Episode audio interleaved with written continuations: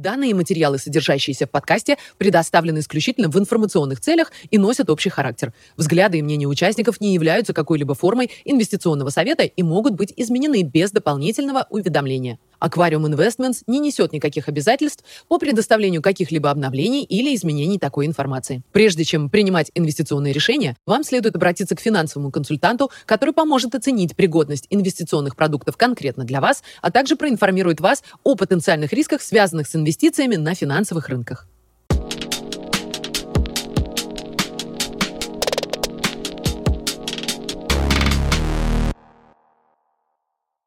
У нас сегодня суббота, 15 октября, и мы вновь записываем э, наш макроэкономический обзор. Давай по традиции начнем с того, что происходило на рынках. Смотрим основные активы. Начинаем, как всегда, с доллара. Долларовый индекс – мы делали эти графики вчера, э, до закрытия, поэтому цены немножко отличаются. Видно, что доллар остается высоким. Э, на сегодняшний день где-то 113-20. Вместе с высокими ставками остается высоко. Много было событий, связанных с нефтью, и они продолжаются, накаляются.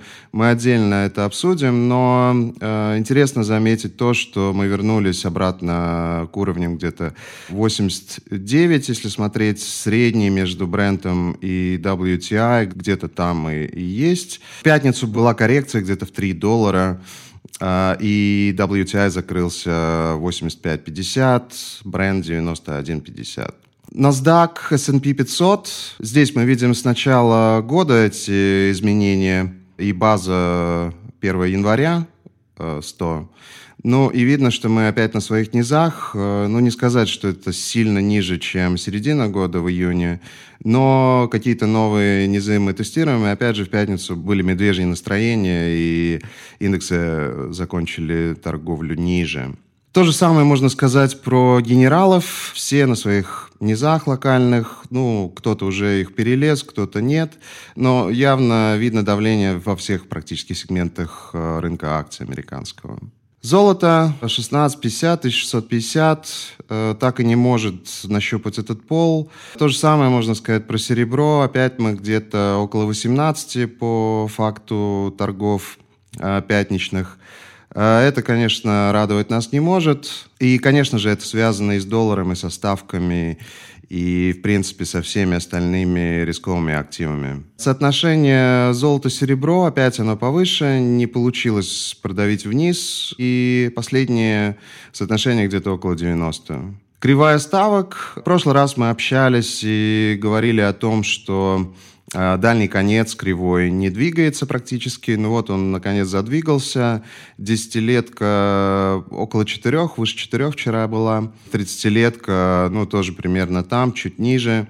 При этом ближний конец продолжает расти, мы этого будем касаться отдельно еще. Долги развивающихся стран э, тоже продолжают свою коррекцию вместе со всеми остальными бандовыми рынками.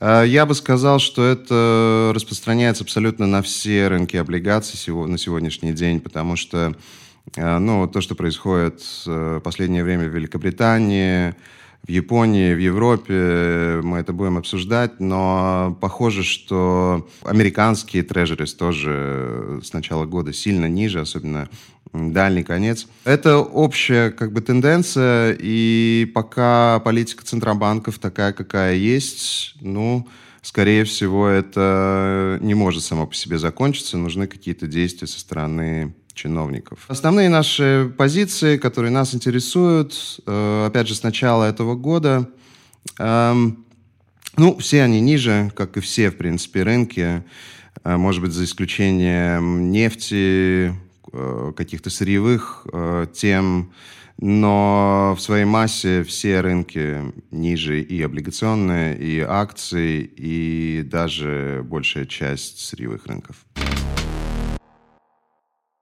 Спасибо, Паша. Давай поговорим про события в мире. Да, с прошлой нашей записи произошло два ключевых события. Э, первое – это интервенция Банка Японии на рынке валют. И можем посмотреть на график доллар-иена.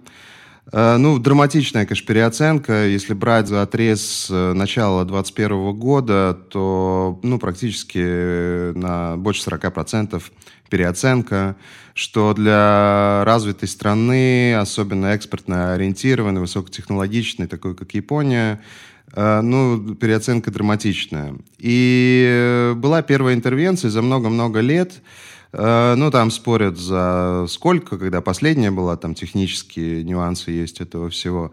Но это там десятки лет точно. Она была где-то примерно около уровня 146, сейчас мы выше ну, соответственно, иена ниже, доллар выше. И можно сказать, что эта интервенция не сработала, но эти интервенции никогда не работают так, как люди думают. То есть я думаю, что нету какого-то уровня, который Банк Японии защищает как таковой, но сам факт э, продажи доллара и покупки иены – это, ну, как бы сигнал указывающий на то, что Япония дошла до каких-то предельных уровней доллар-иены, и дальше я думаю, что эти интервенции будут повторяться до тех пор, пока мы не увидим координированную интервенцию.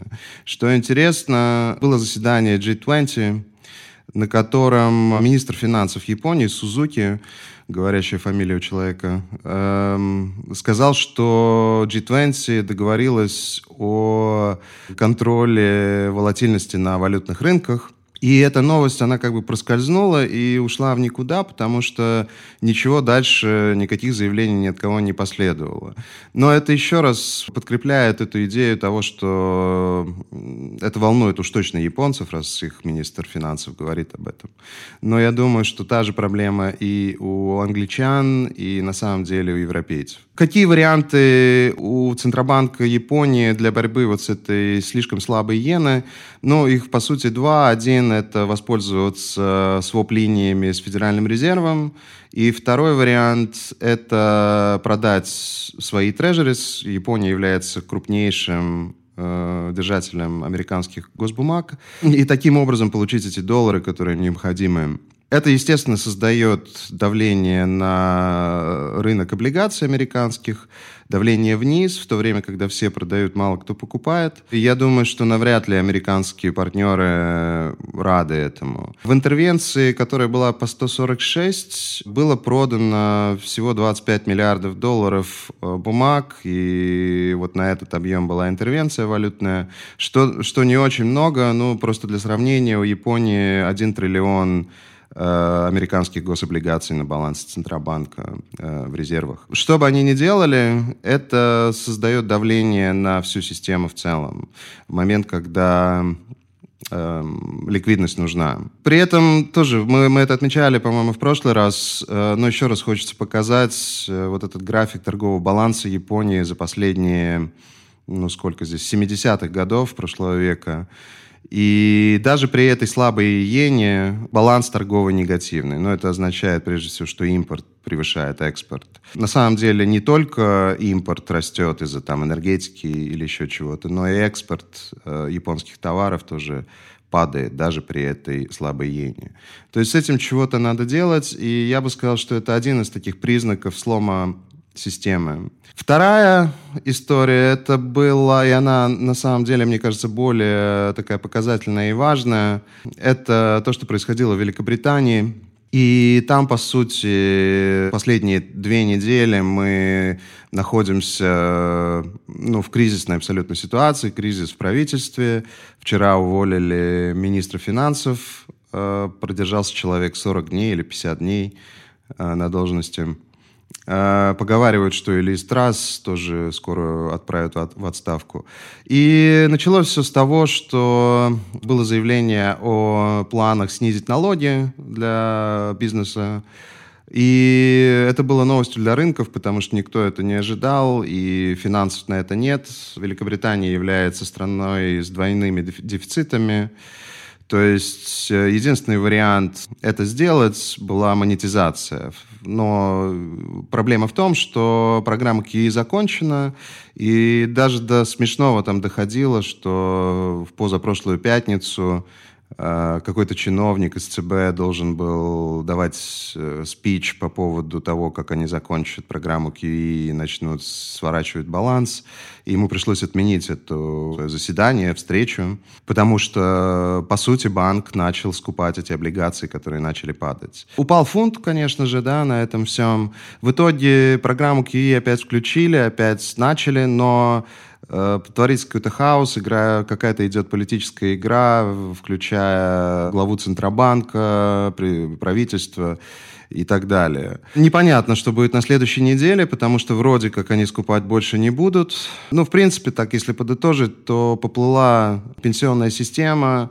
И я бы сказал, что причина этому, помимо вот этого решения неожиданности для рынка, это то, что субсидии все равно ожидаются, да, мы говорили про вот эти субсидии роста цен на энергетику, инфляционные всякие помощи. И я бы сказал, что на самом деле разница между тем, как ты вот фискально предоставляешь эти, эту, эту помощь через э, опускание налогов или какие-то вот прямые чеки или компенсации или субсидии, э, принципиально не, не важно, потому что если ты страна с двойными дефицитами, тебе нужно это монетизировать дело. Налогов у тебя больше не будет. Тоже интересно, что на прошлой неделе они весь этот костер разожгли, э, говоря о том, что налоги опустят. Э, в конце этой недели уже говорят о том, что налоги поднимут. Ну, то есть, не знаю, как, как на это реагировать. Как тебе такое, Никита? Как ты думаешь, тебе нравится? Нет, мне кажется, супер нерешительностью. Да, ну можем посмотреть на доходности по английским гособлигациям, так называемым гилтам.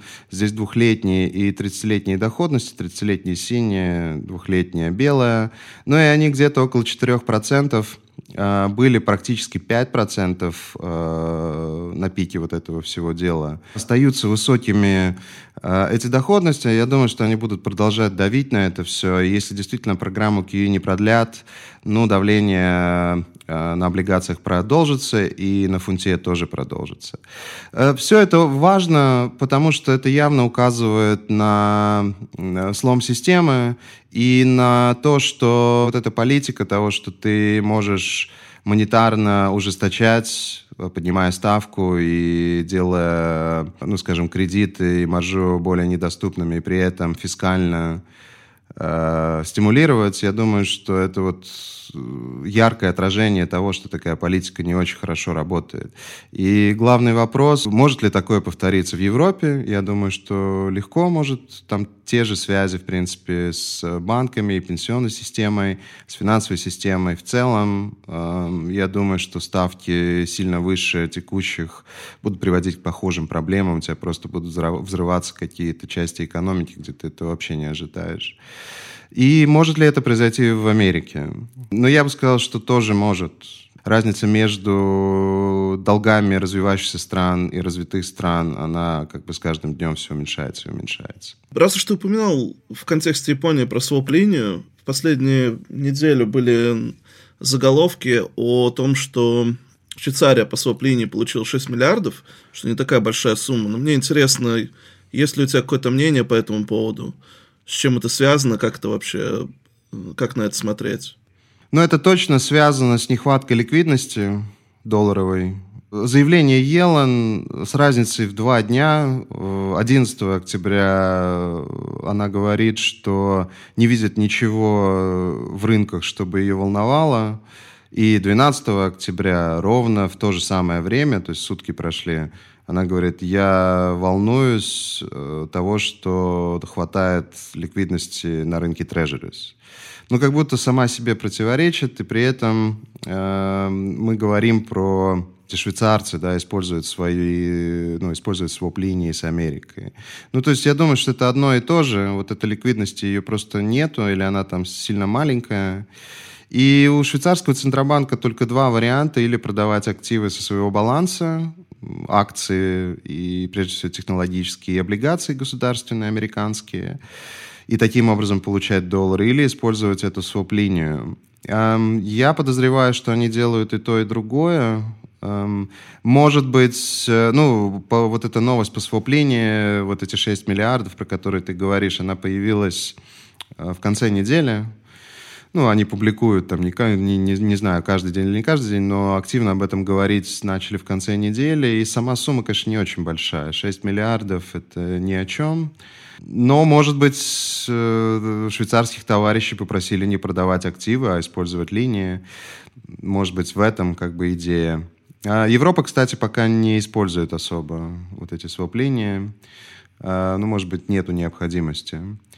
А у швейцарского банка есть необходимость, потому что есть отток из Швейцарии э, в текущий момент, и нету спроса на швейцарский франк, и есть, наоборот, спрос на доллары. Проблема своп-линии в том, что она стоит денег тебе. Да, и она завязана на overnight interest rate swaps и всякие forward контракты. И, ну, вот насколько я знаю, для вот стран-партнеров США эти своп-линии просируются 25 базисов плюс э, какого-то срока вот этот э, forward rate. Ну, то есть это стоит, это не бесплатное удовольствие. Ну, я думаю, что это будут использовать, но мне кажется, что оно, ну так, условно поможет, честно говоря. Ты должен намеренно давать эти, эту ликвидность, и я бы сказал, не только своим партнерам, вообще всем. Поэтому, да, я думаю, что это так не очень сработает хорошо. Еще что важно было, это такое больше геополитическое событие, это заседание ОПЕК+, срезание квот добычи и последующая реакция на это все. Заседание ОПЕК+, э, такова, что формально они порезали на 2 миллиона баррелей. Реальное снижение добычи ближе к 800 тысячам и где-то 1,1 миллиону в день. Э, надо понимать также, что летний сезон заканчивается на Востоке и в Африке, и это автоматически, ну, температура падает, это автоматически высвобождает где-то 700 тысяч баррелей только от стран ОПЕК. На самом деле экономический эффект от вот этого снижения, он не такой большой, но очевидно было, что это больше политическое событие, потому что сразу после того, как это все было озвучено, Саудовскую Аравию начали обвинять в том, что они приспешники России, что все они делают неправильно, что это удар, ну, я имею в виду со стороны США. И началось какое-то, ну, я бы, я назвал это безумие, э, потому что Министерство иностранных дел Саудовской Аравии на Твиттере опубликовало ответ на эту реакцию – что, ну, вообще для меня такой нонсенс немножко. То есть это не какие-то дипломатические каналы, это публичная социальная сеть, такая очень специфичная, а, где они сказали, что американцы пытались надавить на них, отложить эту, а, это урезание на один месяц по политическим причинам, и они этого не сделали. Дальше все это развивается довольно стремительно, потому что есть уже заявление того, от американцев, что оружие не будем поставлять, что не, невозможно. Нанесен драматичный ущерб отношениям двух стран. Эм, ну и так далее, да, то есть, э, ну я не знаю, по похоже на какую-то такую военную риторику, честно говоря.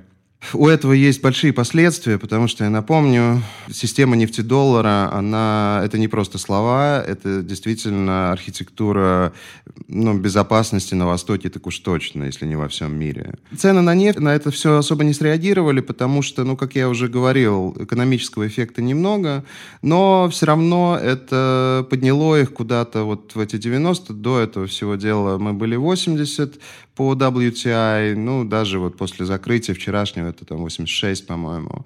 Ну, то есть ОПЕК плюс хочет эти цены где-то около 90. Это не значит, что они там будут защищать этот уровень, прям не, не, не давать ему как-то уйти ниже, но стремиться к этому они будут. И мне кажется, что никакие вот попытки это как-то урегулировать дипломатическими заявлениями, я думаю, что это вряд ли получится. Возникает вопрос тоже, насколько Америка может отказаться от э, нефти ОПЕК+. Эм, я не представляю себе этого. ОПЕК+, это где-то 40-45% всей нефти, причем той нефти, которая нужна американцам. Эм, и что интересно, добыча в Америке. Вот последний отчет по добыче именно американской нефти, он, мы видим, что эта добыча упала да, то есть ниже 12 миллионов э, в день. Я еще раз напомню, американцы добывают нефть э, с высоким содержанием серы в основном, не всю, но большую часть. Ни их перерабатывающие заводы, ни индустрия, они на эти, на такого рода, на, такой, на такой грейд не заточены. Ну и тоже надо помнить, что потребление в Америке где-то 19 миллионов, соответственно, вот эта дельта ну, практически в 7 миллионов где-то ее нужно брать. Параллельно этому продолжается э, использование вот этого стратегического запаса американского нефти, эм, который уполовинили уже практически, да, и вот очередные рекорды дневные были э, на прошлой неделе, то есть, ну, они продолжают вот поставлять эту нефть, Елен продолжает рассказывать о том, что обязательно надо цену на нефть опустить, это всем от этого будет лучше продолжает говорить про то, что нужен потолок на нефть. Ну, в общем, такая история. Что можно еще по нефти отметить? Это продолжается вот эта тема с, не, с нехваткой запасов. Да, вот здесь э, я показываю Jet Fuel за разные годы. Средняя, вот зеленая, это пятилетняя средняя. Это в Америке, да, запасы Jet Fuel. Они падают, Э, то же самое можно сказать про heating oil. Э, тоже ну, изменения очень быстрые, и запасов все меньше и меньше. При этом э, запасы Саудовской Аравии собственные ну, подрастают. Еще один такой вот тоже интересный график я хотел показать, прежде чем мы закончим про эту нефть. Это какое-то время назад сделал э, такая есть группа аналитиков, Bloomberg, довольно интересные, всем рекомендую посмотреть на них. Э, и это сравнение эквивалента энергетики в разных видах э, сырья, то есть нефть, уголь и природный газ. Ну и природный газ тоже разделен Азия, Европа и Америка. И, в принципе, нефть в энергетическом эквиваленте даже при цене вот эти 80-90 была одним из самых, ну, наверное, самым на тот момент э, дешевым эквивалентом. Это к вопросу просто о том, есть спрос на нефть или нет. Ну, конечно, он есть, если тебе дешевле энергию получать из нефти, чем из угля, например. Да, что вообще удивительно. Это уголь всегда был самый грязный источник энергии, но и самый дешевый. То есть даже при росте, да, даже при высокой нефти, все остальное настолько дорогое, что ну, нефть эффективно получается использовать.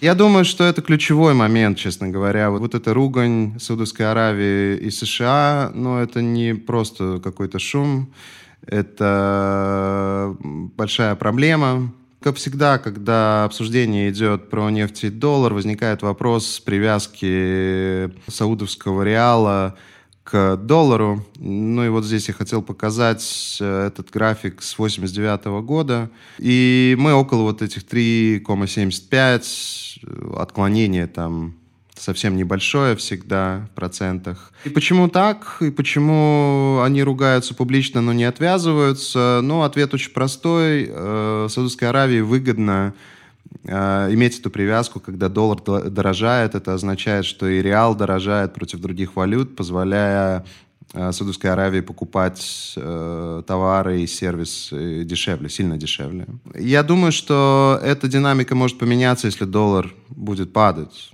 Ну, потому что тогда это, наоборот, негативно, скорее всего, влияет на Саудовскую Аравию. Но пока эта привязка есть, э, никаких отвязок от нефтедоллара или прайсинга нефти в долларах нету, да, то есть это, ну, мы остаемся, а, остаемся в той же парадигме. Конечно, если действительно перестанут э, посылать оружие продавать, ну, э, смысла в этой привязке будет все меньше и меньше. Тоже такая вот тематика. Так что это очень важно, за этим надо следить, и я думаю, что это и будет определять развитие дальнейшее, э, ну, в принципе, всех аспектов, включая ставку, включая э, военные конфликты в разных местах и так далее. Что ты думаешь произойдет в случае отвязки от э, доллара? Ну что, с реалом произойдет? Или... Не, вообще, значит ну, отвязка... что для региона? Ну, это означает, что ОПЕК плюс еще более независимый становится, больше смысла торговать э, в каких-то валютах, там, не знаю, с Китаем, например. В юане или там в том же реале, в зависимости от того, кто чего у кого покупает. Еще что интересно, вот тоже такая была новость в пятницу, которая не связана с рынком нефти, но говорит о увеличении вот этих геополитических всяких проблем. Это то, что произошло со стороны Америки в Китае, то есть, по сути, работникам индустрии микрочипов полупроводников запрещено было работать в Китае, я так понял. Ты что-то слышал про это? Нет, не слышал. Первый раз слышу об этом. Ну, якобы ты должен был или уволиться, или ты терял гражданство американское. Вот на таком уровне идет, идут слухи. И непонятно, что это значит, пока нету никакой реакции от Китая, но, наверное, это связано в том числе, что у них там съезд партии на носу. Кто-то говорит, что это может нанести сильный удар по индустрии полупроводников китайской. Накал какой-то геополитический абсолютно повсюду всячески выступают представители Федерального резерва, говорят про ставку, что, она, что нужно с инфляцией бороться. Инфляция действительно вышла выше ожиданий, не сильно выше, но продолжаются давление на аренду, что самое такое неприятное, да, показываю составляющую арендную в CPI, это синяя линия, и эквивалент реального рынка это Zillow индекс. А, ну и видно, что мы на новом рекорде 6,7. Мы всегда говорили о том, что это вот та часть инфляции и та часть, которая попадает в так называемую core-инфляцию, которая будет определять вот этот уровень процентный. Она не достигла своего пика, но я думаю, что это близко. Но с точки зрения Центробанка американского, это означает, что ставку нужно держать высоко.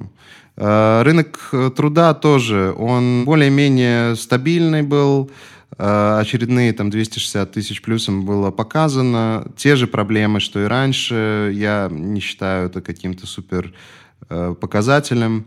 Но, возвращаясь к ставкам, это означает, что вот этот 4-4,50, который многие представители Федерального резерва озвучивают как терминальный уровень, мы уже практически его достигли. Вот уже вот видно зеленая, сплошная зеленая линия вот на этом графике говорит о том, что, ну, например, двухлетняя ставка 4,40 на один год это 4,45, по-моему. Ну, где-то там же, короче говоря. И десятилетка где-то 4. По мне, так это близко к терминальной, исходя из их же прогнозов. Вероятности рыночные, они это тоже отражают. Чуть выше, чем вот эти озвученные 4,5, 4,8 уже ждут в марте 2023 года и после этого снижение. Решение Федерального резерва в начале ноября, ну, уже больше 100% заложено, что будет опять 75 поднятия. Скорее всего, так и будет, если ничего не поменяется. Даже несмотря на то, что а, ну, цифры выходят так себе, да, в целом, вот за исключением этих двух. Возвращаясь вот к, этим, к этим э, темам о своплениях и теоретических продажах э, трежерис американских, э, интересно посмотреть на динамику того, кто продает, кто покупает. И вот здесь еженедельные изменения среди держателей иностранцев. Ну и видно, что рекордные продажи иностранцами, ну вот к вопросу, своп-линии используют или продают, да, и, ну, наверное, это подтверждает, так как мы по факту знаем, что своп-линию использовали швейцарцы, ну, это, наверное, подтверждает то, что и продажи есть э, с балансов. Это не обязательно Центробанки, конечно, на этом графике, но сама динамика. Похожая история на предыдущую. Ну, и здесь видно коммерческие банки, Центробанки иностранные, Федеральный резерв, вот эти три кривых. И, в принципе, это показывает на то, что никто не покупает ни Федеральный резерв, естественно, потому что попытки снижения баланса продолжаются, вялые, но продолжаются точно не покупают э, ну, негативное значение у центробанков иностранных, и коммерческие банки тоже не покупают. Ну, и возникает вопрос, кто же купит? Остается частный инвестор, но, честно говоря, я тоже не представляю, откуда у частного инвестора появятся деньги. Ну, может быть, можно взять из э, активов акции, переложить в облигации. Наверняка кто-то так и будет делать, но насколько этого хватит, тоже большой-большой вопрос. Ну, еще вот здесь тоже покупатели продавцы американских трежерис. В принципе, еще один график, который подтверждает э, ту же историю. Ну и падение трежерис на балансе Центробанка американского привело к тому, что доходы от вот этих операций стали сугубо негативные. Здесь вот я показываю э, с 2011 года эти доходы именно Федерального резерва от их портфолио бумаг, которые они держат. До этого, в принципе, этих доходов не было, потому что они ничего не держали да, до 2008 года. Когда эти доходы позитивные, их передают казначейству. Это как дополнительный сбор налогов, можно так на это смотреть. Когда они негативные, непонятно, как это влияет, и непонятно, ложится это на казначейство негативно или нет. По логике должно. Ну и на самом деле я довольно много искал информацию про это никто не знает, все пытаются как-то это все нормализовать и объяснить, но хорошего объяснения нет. Пока я, исходя из ну, того, как работал до этого, могу сделать вывод только один, что это ложится дополнительным бременем на казначейство. То есть, по сути, тебе нужно одалживаться больше, чем раньше потому что у тебя вот этот негативный эффект есть от э, этой истории. Ну и важно, что такого не было, да, то есть это первый раз, но вот в одиннадцатом году там буквально неделю там было и обратно мы э, были позитивные, но такого глубокого и такого, такой сильной переоценки не было очень давно в принципе, никогда. И как вот это, с этим будут бороться? Может быть, это имелось в виду Елан, когда она говорила, что есть проблемы с ликвидностью. Ну, не знаю.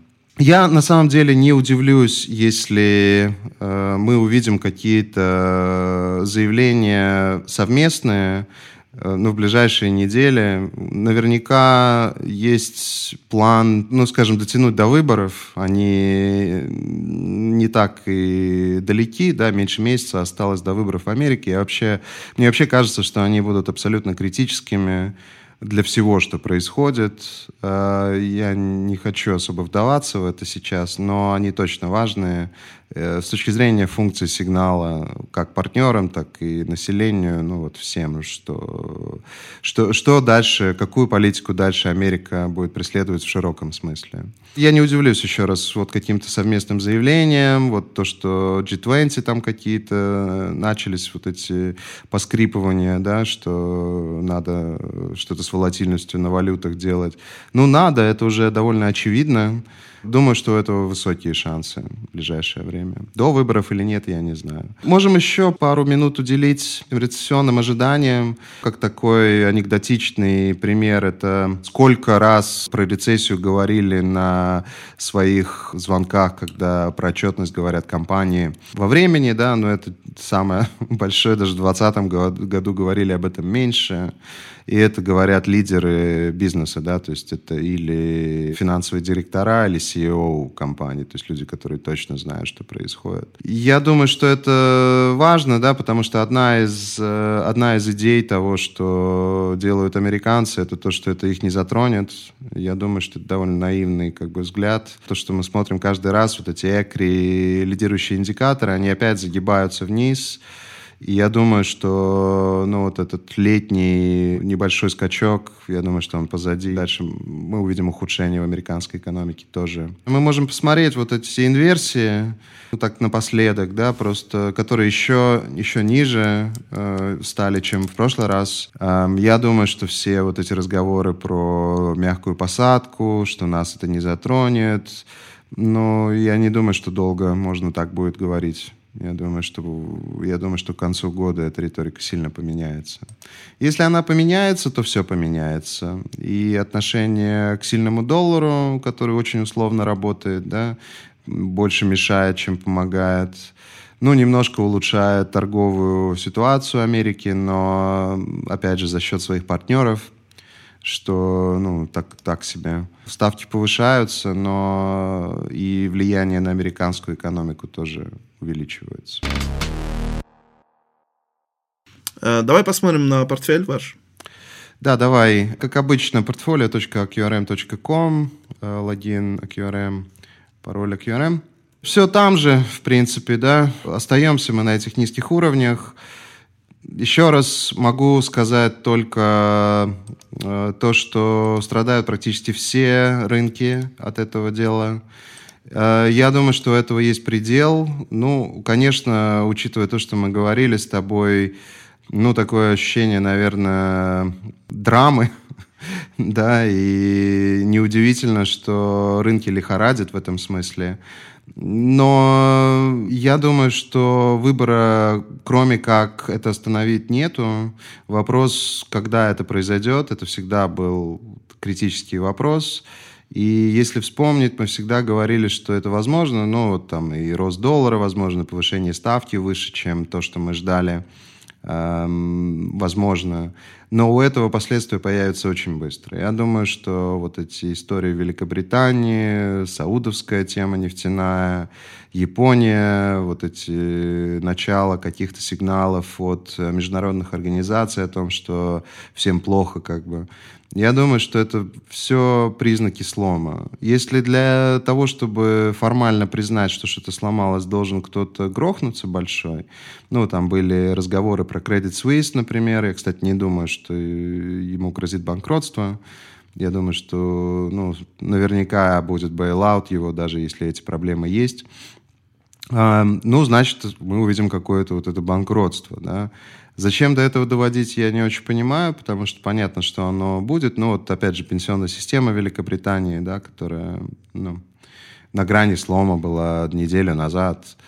Я думаю, что мы близки к этим, ну, по крайней мере, остановке вот этой политики, и там хотя бы надо посмотреть, что будет дальше.